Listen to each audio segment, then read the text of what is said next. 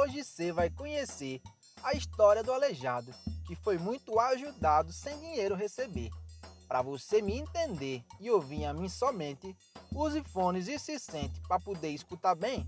Saiba tu que hoje tem Atos 3 de repente.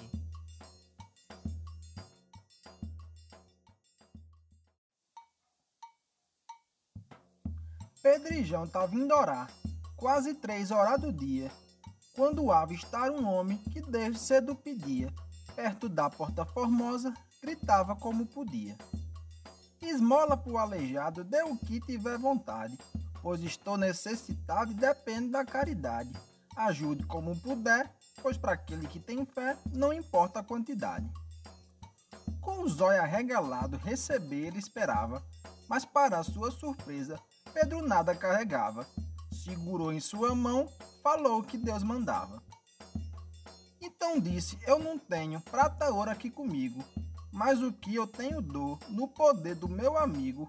O homem logo curou, o povo se espantou com o que tinha acontecido. Foram logo amontoando para a riba de Pedro João. Entenderam tudo errado, fizeram uma confusão, querendo dizer que a cura, vê se tem a cabidura, tinha vindo de sua irmão. Oxente, povo maluco, vocês estão enganados. Foi o Deus de Abraão por vocês crucificado.